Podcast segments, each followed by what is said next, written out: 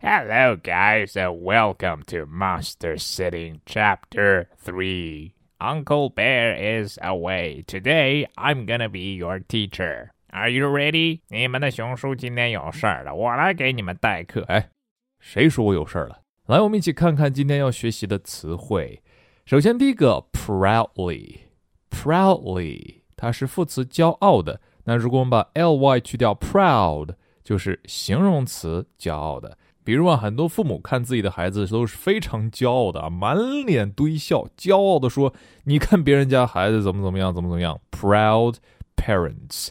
那我们今天学的是它的副词，骄傲的 proudly。比如我们就可以说：“I can speak English very well,” Helen said proudly。这个 said 想必大家也能猜出来是 say 或者 says 的过去式。那 Helen said proudly 就 Helen 骄傲的说：“我英语说得好。”那大家学完我们的课程之后呢，也可以这样骄傲的说：“I can speak English very well。”好，下面 look for 是找或者寻找，一般我们会说 be looking for，用它的现在进行时。I'm looking for 呃，比如 a pair of shoes，我在找啊一双鞋。I'm looking for Uncle Bear，我在找熊叔啊，就上大街找那没有头发的。Uncle Bear is looking for some beef。 那熊叔在找什么呢？熊叔在找 牛肉。Popcorn，popcorn，吃电影的时候绝配啊！爆米花。看完电影之后很爽，第二天胖了两斤。Wave，wave，wave，挥手示意啊，招手啊，或者再见的时候都会哎挥一挥手，像那个徐志摩。我挥一挥衣袖，不带走一片云彩。I wave to the western sky, telling us goodbye quietly and softly. Wave 挥手示意。比如我们失恋的时候啊，就可以对自己说：“It's not over. Don't wave goodbye.” 先不要急着挥手告别呀，或许事情还有转机呢，或许就没人要了他，他又回来找我了呢。好，这四个单词再跟着熊叔我们大声朗读。proudly. Proudly. I can speak English very well, Helen said proudly. Look for. Look for. Uncle Bear is looking for some beef. Popcorn. Popcorn. Wave. Wave. It's not over.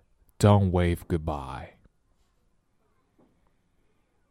好了，下面我们一起来听故事。我们今天的故事又会发生什么呢？仔细听，回答这个问题：Did the monster parents have a good time? And what about Nellie？这 monster 父母他们过得怎么样呢？Nellie 又过得怎么样呢？Now 仔细听，listen carefully. Freeb was doing a jigsaw on the carpet. She's very hairy, isn't she? said Nellie. Thank you, said Blob proudly. We think she has her dad's eye too. Nelly sat down with Freeb and began looking for some edge pieces. Okay, said Nelly. You go and have some fun. Please be back by 9.30. The two monsters left Nelly with Freeb and came back at 9 o'clock with the big tub of popcorn in their paws. This is for you, Nelly, said Grit. The film was really good, smiled Blob. We had a lovely time. So have I, said Nelly, kissing Freeb on the forehead. If you want to go out again, just ring me, said Nelly, waving goodbye. the next evening, the phone rang again. Hello, said Nelly, Okay, so did the monster parents have a good time? 他们过得怎么样？哎，他们过得其实非常好啊。他们说 We had a really lovely time。那其实呢，Nelly 也是一样的，他说 So have I。好，故事到这里呢，我们的 Nelly 真的跟 monster 孩子度过了一个晚上，并且成功的 monster sit 一个晚上。人家的保姆是照顾小孩啊，咱们的 Nelly 是照顾小兽。我们一起来看看他是怎么玩的。Freeb 还记得吗？Freeb 就是那两个怪兽的女儿。Freeb was doing a jigsaw on the carpet。他在地毯上玩拼图 jigsaw。然后 Nelly 说了一句：“She's very hairy, isn't she? She's very hairy。”我们看 hairy 把 y 去掉，变成 hair，这个都认识吧？头发。那加上 y 之后呢，其实就变成了，哎呀，它这个毛茸茸的感觉啊，毛很多，多毛的。She's very hairy, isn't she？怪兽嘛。那更有意思的是呢，我们看这个回答，Thank you。所以在怪兽的世界里，毛多，哎，它是个。表扬啊！你像熊叔这种，哎，连怪兽都不喜欢我。Said Blob proudly，他还是骄傲的说：“哎，你看我们家闺女那毛多的，哎呀！”后面啊，老妈又跟了一句：“We think she has her dad's eye too。”啊，有他爸的眼睛。那这是一种说法啊，长得像谁？比如说，我说我鼻子像我爸啊，I have my dad's nose。嗯，鼻子像我爸，就是我有我爸的鼻子，这是一个模子刻出来的。Nelly sat down with Freeb. Sat，哎，是哪个动词来着？Sit 的过去式，坐下来。With Freeb and began，我们这里的 began 它是 begin 的过去式。Began 知道吧？是开始。那这里的 began 又一个不规则动词啊。Began looking for edge pieces。前面不是说他在玩拼图吗？这里的 edge pieces 就是啊，大家看到这图上的这些碎片拼图的碎片好，我们来看这里，began 或者 begin doing something，这是非常常用的，开始做某事。比如说，熊叔呢是从十二岁开始学英语的，我们就可以说，Uncle Bear began learning English at the age of twelve。 好，以后大家看到 begin doing something 或者 began doing something，要知道这是开始做某事了。好，同样，我们这样的句子呢，不要求大家自己能够使用，但是看到了要能明白怎么回事儿。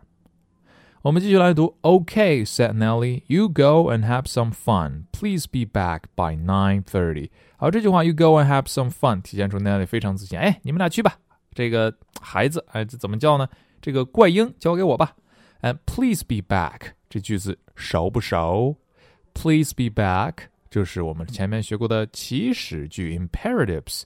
Please be back by nine thirty。那这里的 by 这介词表示九点半之前，在九点半之前这个介词大家可以学习使用啊。By nine thirty，九点半之前；by nine 就是九点之前。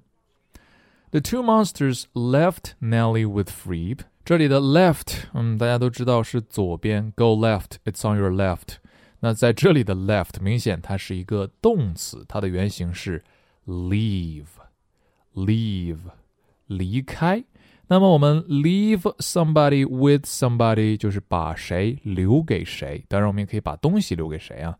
比如 Helen left the house with Uncle Bear。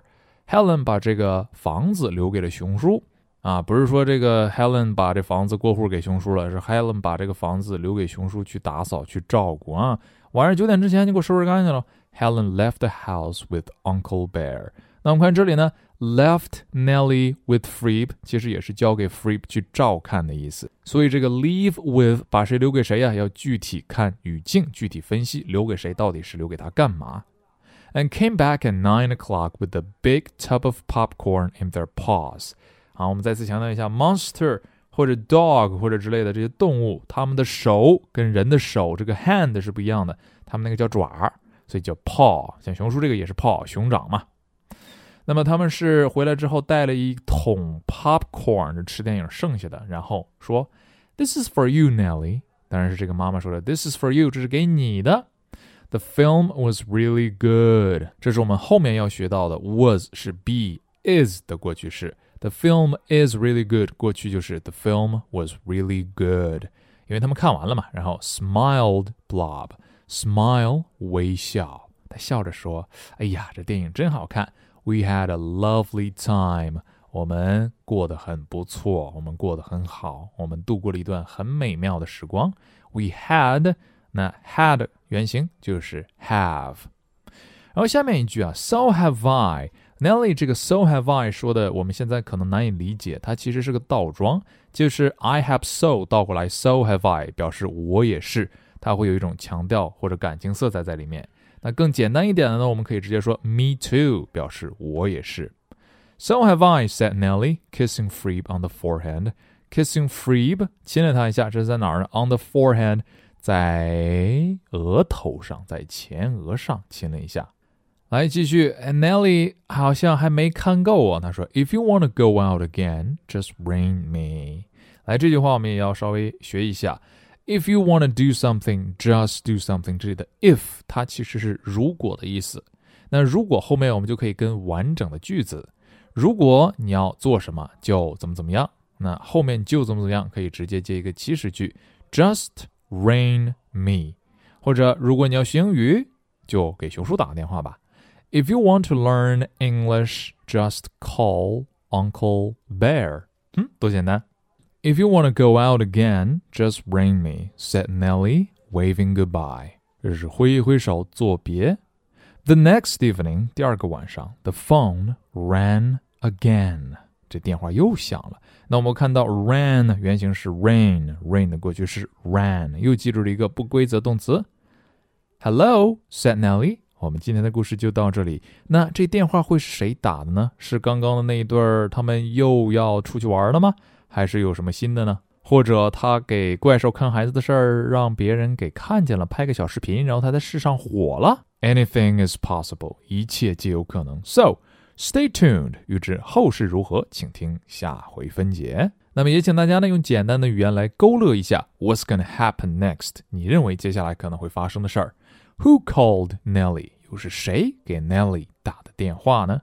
Now you can continue the story。在最后呢，希望大家能够再来听一遍我们今天的小故事，边听边回顾一下我们所学，并且检查一下自己还有没有看不懂的句子。Now listen to the story again. Freeb was doing a jigsaw on the carpet. She's very hairy, isn't she? said Nelly. Thank you, said Blob proudly.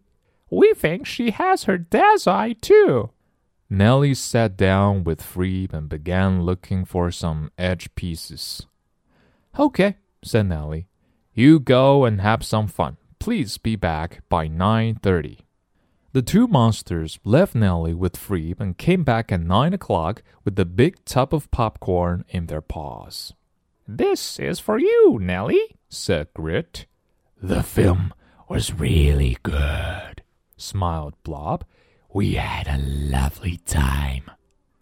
So have I, said Nelly, kissing Freeb on the forehead. If you want to go out again, just bring me, said Nelly, waving goodbye. the next evening, the phone rang again. Hello, said Nellie, That's all for today, guys. I hope you enjoy this story. 希望大家能够喜欢今天的故事。同时呢，也注意在这个故事当中复习一下我们学过的一般过去时的动词变化。That's all for today, and see you tomorrow. Bye bye.